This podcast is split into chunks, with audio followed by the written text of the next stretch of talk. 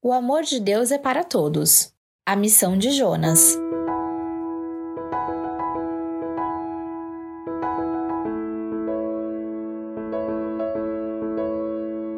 A palavra do Senhor veio a Jonas, o filho do Amitai.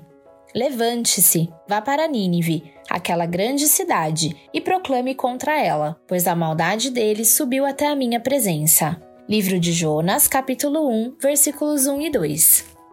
Estar em missão é ter sido incumbido de executar alguma tarefa, a pedido de alguém. No caso, o Senhor pede a Jonas que vá para Nínive falar de seu amor.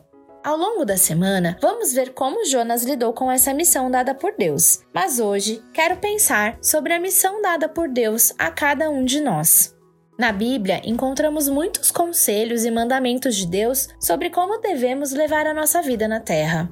Algumas pessoas dizem não saber muito bem qual o propósito de suas vidas, mas o verdadeiro encontro com Cristo revela isso de maneira muito clara.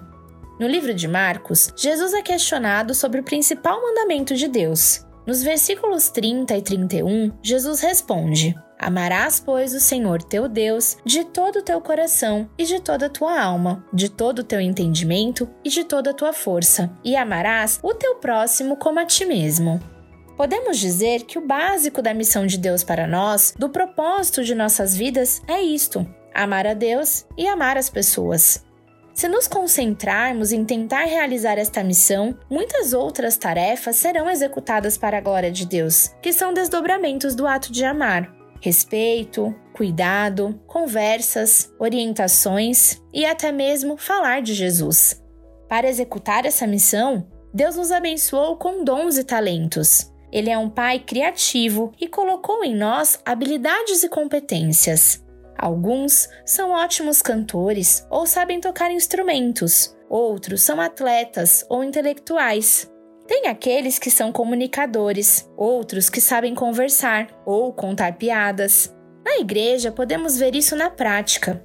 Cada detalhe é preparado com amor para Deus e para os irmãos desde a limpeza dos ambientes, a preparação dos materiais, a história preparada pela professora de EBD e contada às crianças, o ensaio do pessoal do louvor, o empenho da equipe técnica para a melhor qualidade do som, da filmagem, da projeção, a pregação do pastor, o bom dia dos diáconos, o compromisso dos líderes de ministérios, grupos de estudo, enfim, na igreja é muito legal ver tudo isso.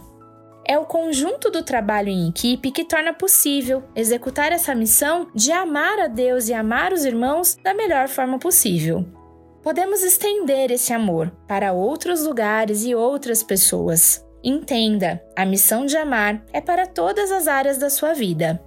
Tenha a missão de amar em mente ao fazer suas escolhas essa semana e use os dons e talentos que Deus te deu. Lembre-se, o amor de Deus é para todos.